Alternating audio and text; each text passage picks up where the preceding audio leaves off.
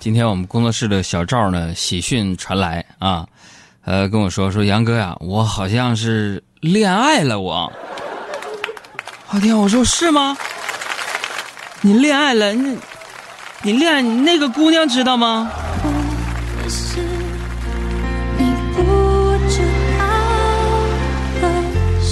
俗话说呀，少年情怀总是诗，是吧？小时候同学们一起嬉闹，不知道什么时候。我们就开始对身边的小姑娘、小伙子产生了好感。小男孩呢，会想尽一切办法吸引小姑娘的注意，比如说拉小姑娘们的小辫子，给他们的文具盒放虫子，这种看起来很恶心的恶作剧的行为，我们称之为少年的情窦初开，是吧？呃，多年过去，我们聚在一起，谈论起来的。那都是满满的青春和满满的回忆。当然了，也有一群人深深的陷入了这种回忆里走不出来呀。就这群人以单身小伙子为主啊，他们现在还觉得年少时那些调皮的举动能够吸引女孩的关注。那现在呢，大家管这种小伙子叫情商低，也就是俗称的“活该你单身”，你知道吗？为什么呢？不妨跟大家罗列一下，咱们身边那些情商低的人到底是什么熊样，朋友们。啊，也欢迎大家伙的那个把你这个身边情商比较低的这些人的名字啊和事迹啊发送过来啊。说这情商低，我可以跟你们说，从古至今，那不会聊天的男人比比皆是啊。你就说有些时候大家在这聊热火朝天的，这哥们儿咕嚓给你一句，这聊天场冷了，叭嚓一下子碎了，就是这种人特别的多，是吧？我记得我上学的时候，我就有一个哥们儿，哎呀，一个哥们儿喜欢说喜欢我们我们系那个系花。是吧？就是苦于这个没有办法去搭讪我们那个戏里边那个戏花啊，漂亮，柳叶弯眉樱桃口的，啊，一笑还有俩酒窝，我的天哪，漂亮！然后我那哥们儿就每天就就是单相思啊，吃人家姑娘吃过的食堂，坐人家自习坐过的课桌，躺人家姑娘走过的大马路。我来到你的城市。走过你来时的路，哎，就这个意境。然后终于有一天呢，我这哥们儿鼓起了勇气，捡起一块砖头，上前跟姑娘搭讪：“同学，这个砖头是你掉的不？”啊，那校花啊，看了看就特别诧异，就问我那哥们儿：“你什么意思？你是说我土的掉渣吗？”后来呀，大四的第二学期，大家已经开始陆陆续续找工作了。我这个哥们儿，为了见到他心爱的女孩啊，依然是每天自习。然后啊，这哥们儿就把这件事情啊告诉了他的室友，其他六个哥们儿一致决定帮他走出第一步。于是那天晚上，我那个哥们儿和他的室友一共七个人，一起去了自习室。但是无论舍友们怎么鼓励我这个哥们儿，他就是没有勇气走出关键的第一步。舍友们无奈地说：“看来我们也帮不了你了，自己努力吧。”回到宿舍之后，这个哥们彻夜难眠，痛定思痛，决定第二天无论如何也要向他心爱的姑娘表白。第二天晚上，他如期见到了那个女孩，经过了心潮澎湃、如坐针毡等过程。内心的两个小人激烈的大战了一千八百回合，最后这哥们递给姑娘一个纸条，上面写着：“你好，我注意你很长时间了，你是一个温柔漂亮的姑娘，我能和你做个朋友吗？”不着急，今天晚上我自习结束之后，你可以答复我。女孩看完字条，开始收拾书本，完毕之后站起来，转身对那个哥们说。我要走了，你要不要和我一起走？接下来，那个哥们儿说出了他一句，也许是一生当中说过最经典的话：“你先走吧，我自习还没结束，还有几页书就看完了。”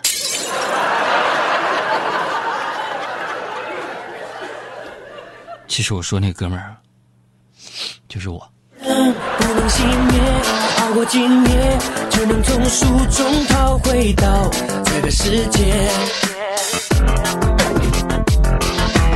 我我不明白这个年代。你说我们那个年代最流行的就是《流星花园》，是不是？啊，呃，女生都是风一样的追着 F 四，各种男生也深受道明寺这种霸道公子哥的影响啊。那每个人留个长头发、白衬衫，然后嘴里边一口港台腔。喂，我需要你造不？造不造？啊，如果人家姑娘看上你了，也会用港台腔回一句造啊。结果一问籍贯，俩人都是东北的，那这是俩人一好之后到饭店可劲儿造。你也喝，我也喝，吹着这瓶在唠嗑。大金链子小除了现代啊，我跟你们说的是，古代呢也是有很多情商低的男人啊。说过大家都知道的，比如说那个周幽王，你们知道不？这家伙为了讨媳妇儿欢心，干了一件事儿，想必很多人都知道，就是烽火戏诸侯啊。那一看这这哥们就是情商低呀，真的。你是你一上来你就直接把满朝文武、各地诸侯都得罪了个遍儿，你图啥呀？是不是？真的，我因为这事儿我跟他断交呢。为什么？我人生有一个座右铭：宁可跟聪明人打一架，也不跟笨蛋说句话。你知道吗？周幽王太笨了，一看情情商低，是不是？你要想撩妹儿，你讨媳妇欢心，你这么的，是不是？你就直接把那个妃子，你就带到城楼上，你就跟他说：“你说你知道这是什么吗？这是朕为你打下来的江山如画，知道不？都给你。你别小瞧这江山，十万米一平米，十万块钱一平米。你看这样多好，不仅节约资源，效果也不错。当然，这个沉痛的历史教训也告诉我们，就是笑点高的女人她不好养啊。所以各位男性同胞，珍惜你身边笑点低的女生吧。surprise。咱太远的事咱不细说了啊，很多人这初中历史还没学完呢。咱就说说我们工作室这小赵啊，我也不是没给他介绍过女朋友，但是小赵的节奏就是谈一个黄一个，黄一个再谈一个再黄一个。啊，有一回啊，他就听说啊，说有个寺特别灵，小赵就去了，那特别灵。到了那儿又是烧香啊，又是拜菩萨呀。哎呀，这求你啊，给我个女婿是吧？拜菩萨在那儿。完有个大哥呀，看小赵在那拜的特别诚心呢，就拉着小赵就问了：“小兄弟啊，小兄弟，你这也是来求子的，咋的要不上啊？” 啊，小赵说：“哪儿啊？不是大哥，我还单身呢，我来这是求观音菩萨赐我一个女朋友的。”结果那大哥听了沉思一下说：“ 弟儿啊，是这样的啊，你拜这个呢是送子观音。”专门为两口子送孩子的，你这啥都不想干，让佛祖直接给你配齐了，这不太好吧？演就演呗，吵吵啥呀？完后来呢，我又给小赵介绍个女朋友啊，人挺漂亮啊，北大高材生，怎么的？当然了，和新朋友们介绍一下啊，咱们小赵呢那也不差，本人体健貌端，志向高远，哎三观健康，多愁善感，曾获栖霞镇第二小学第三十四届春季运动会短跑比赛冠军。嗨，他俩人认识之后啊，小赵就把人家约出来逛街，啊，溜达溜达就到晚上了。啊，姑娘就说了我冷，结果小赵说，那咱俩一起跑跑，跑跑就暖和了。后来小赵明白过来的时候，姑娘都已经嫁人了。再后来，我又给小赵介绍一个女朋友，我说我说这回你可别搞砸了。小赵拍胸脯说：“你放心，哥，这姑娘我志在必得，我也。”结果同样的情况，姑娘刚说个我字，那冷还没说出口，小赵唰一下把衣服给脱下来了。北京那天气温三十多度，小赵穿着吊带背心姑娘穿着小赵的夹克走在路上，那简直活脱脱就成了那个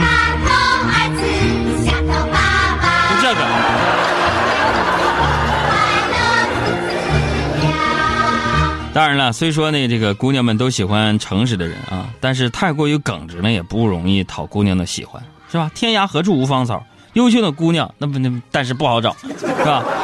也希望正在听我们节目的各位小伙子们啊，多学学怎么照顾别人别人，早日找到好姑娘。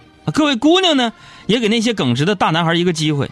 对面的姑娘看过来，老实的男孩也很可爱。祝大家有情人终成眷属，好不好？原来你是我最想留住的幸运，原来我们和爱情曾经靠得那么近，那为我对抗世界的决定，那陪我淋的雨，一幕幕都是你，一尘不染真心与你相遇，好幸运。可我已失去为你泪流满面的权利。但愿在我看不到的天际，你张开了双翼，遇见你的注定。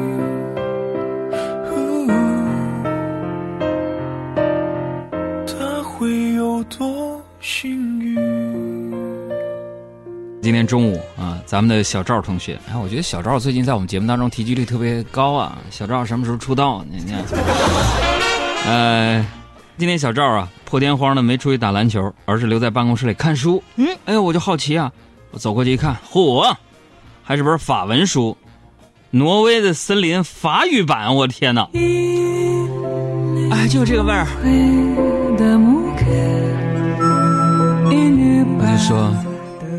达斯维达尼亚，杨哥说：“你这是这是俄语，你先对付吧，就这意思。” e e c e l a v i c e l a v i 啥意思呀？这就是生活。e a v i 我说那个小赵啊，注意注意，在这样的这种环境的氛围当中，小赵现在开始看书了，还是法文书。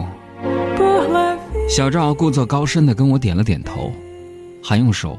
推了一下自己的平光眼镜，他说：“对，我得充实自己啊，杨哥，你有什么不懂的，你可以问我。”于是我也点了点头，看着小赵狡黠的小眼神儿说：“我还真有个问题，小赵，你知道这本书你拿拿反了吗？”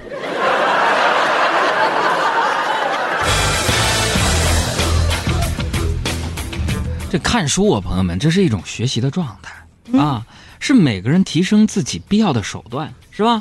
哎，活到老学到老。宋真宗赵恒同学啊，他有一本著作叫做《励志篇》，是吧？里边有话就说了，说什么？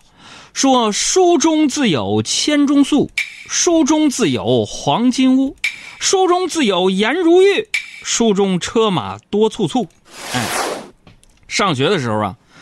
我们看书学知识，工作了之后呢，我们看书提升自己。我记得我上初中那会儿啊，呃，有一回我们那班主任朱老师啊，在那讲课啊，看到两个学生啊就在那儿枕着书就睡着了，哎，其中一个是尖子生，另外一个是差生。结果我们班主任呢就把那个差生啊拿粉笔头砸起来了，劈头盖脸一顿臭骂，说：“这多学无术，一看书就睡觉。”啊，我们那差生指着那尖子生，老师，那他也睡觉，那不说他呢？你还给我俩，你还给我俩犟嘴？是他，那是人家，人家，人家那是连睡觉也在看书。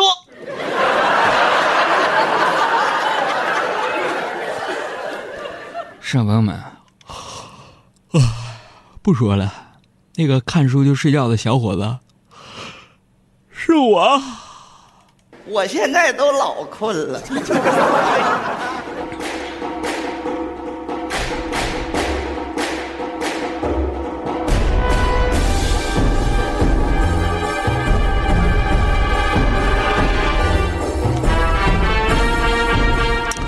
我这个小时候啊，小时候我非常的天真，天真无邪，啊，我就以为读书就是为了以后能挣钱。反正有一次，我就问我爸：“我说爸呀，我看你们都在那忙活挣钱呢，那你教我挣钱不就行了吗？为什么还要读书呢？”我爸，大家熟悉我的朋友都知道，特别有文采的人，他就给我打了个比方。他说：“海洋啊，我这么跟你说吧，你读了书，喝爸爸手中的这个茶的时候，你就会说。”此茶口感饱满纯正，入口即化，圆润如诗。随之而来的是持久迅猛的回甘，茶汤橙黄透明，幽香如兰，韵味十足，是难得一见的茶中佳品。你看多有文采！我说爸，那，哎，你给我闭嘴！啊，爸，你接着说。那你要是没读过书，你喝你爸爸我口中的。这本茶，这这这杯茶的时候，你就会只能说好喝，真好喝，味儿正香啊，不爹。嗯，朋友们，如果你们要想像我的父亲一样那么会说话的话，可以给我们公众账号回复阿拉伯数字二，订阅我们的《跟海洋学说话》的基础版的课程，是吧？这不后来我上小学了吗？上小学我也爱了读书啊。小学课本里边有一个故事，我记印象非常深刻，叫《樱桃树的故事》，讲的是这个樱桃小丸子，跟他没有关系啊。讲的是这个樱桃树的故事，朋友们，说是美国总统华盛顿小时候砍了他爸的樱桃树啊。我读到华盛顿承认砍了樱桃树之后呢，反而得了他他爸的奖励啊，说这小孩砍了树了，但是跟他爸承认错误，他爸没没批评他，反而奖励他了啊。我觉得呀，我当时我就觉得，哎呀，读书确实能让人长智慧，做人应该诚实。结果我回去之后啊，我就把我之前干的那些调皮的事儿，比如说上房揭瓦、上树掏鸟、下河摸鱼的事儿啊，跟我爸都说了。当我说到我把我爸珍藏了十五年的茅台啊喂狗之后啊，我爸摆了摆手说：“海洋，别说了。”朋友们，你看啊，诚实带来的后果真的不错。你别说，那天我深深的感受到，我爸打我的时候下手没那么狠了。别这样，哎，不掐我的把火！哎，别拦着他！啊，哥，爸，我诚实。哎，歌曲，不管会有什么遭遇，去去。你是一个热爱读书的人吗？你是一个聪明的读书人吗？啊，聪明人读书学方法，笨人呢，才从书里边找答案，对不对？呃，可是，在我们这个现实社会当中啊，有些人呢喜欢用结果来推导成因啊。当一个人成功的时候，你总会感觉说他说什么都是对的，对吧？你比如说马云现在随便说一个梦话，你觉得这是好像特别有道理啊，是不是？这我们东北话叫什么？捧臭脚是吧？一人得道，鸡犬升天啊！这人得道之后，你觉得衣服有品位，穿鞋就马云穿老头鞋，那就跟一个推板车的时候，觉得这是文化的韵味。我的天哪，朋友们，是不是？你感觉成功之后说什么都对，所以这些现象就给了人这种错觉，说读书有什么用？能赚到钱，有能力才是真的。所以我经常就碰到一些老板，就跟我说说海洋啊，你看你读书有什么用啊？多挣钱才是真的。海洋，我跟你说啊，有一个人叫霞明，你知道吗？那人不写了多少篇文章啊？那我怎么就不知道这个霞明他他买车买房了呢？我想了半天，我跟这老板大哥就说：“我说哥，那个不念侠名，那叫艺名，就是找不着作者的意思。”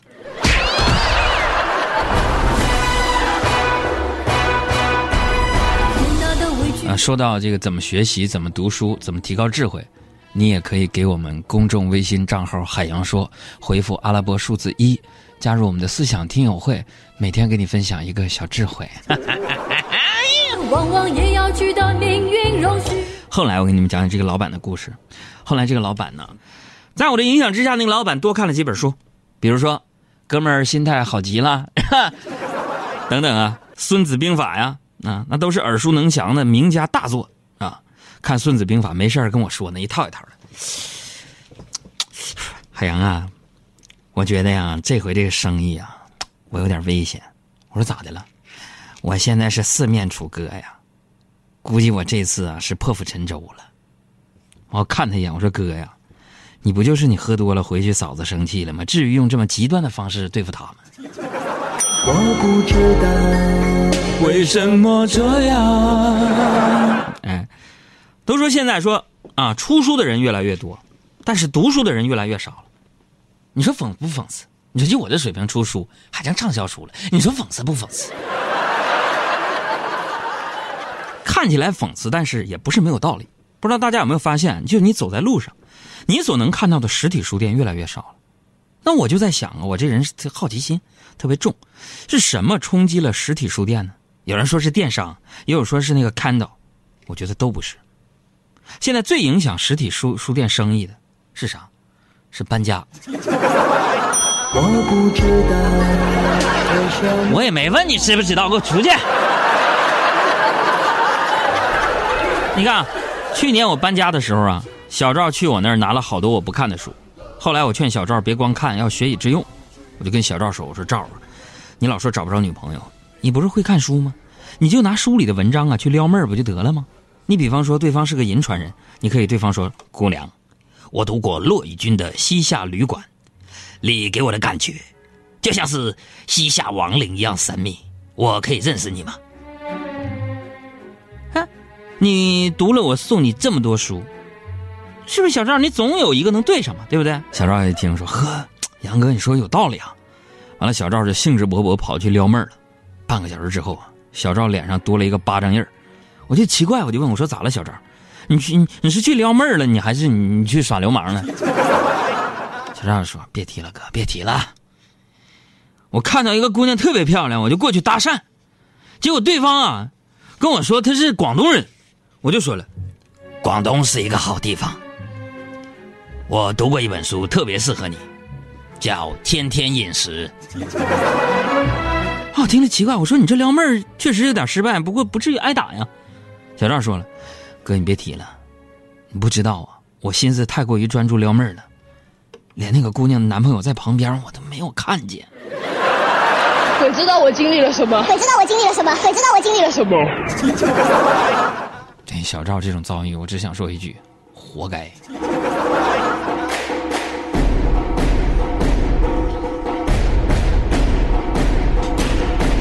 哎，今天说了这么多关于读书的事儿啊，朋友们，虽然以上说的都是关于读书的这个事情和段子，但是我觉得呢，看书始终是我们提升自己的一个重要手段，是我们在有限的生活范围当中能够领略到广阔世界的一个途径。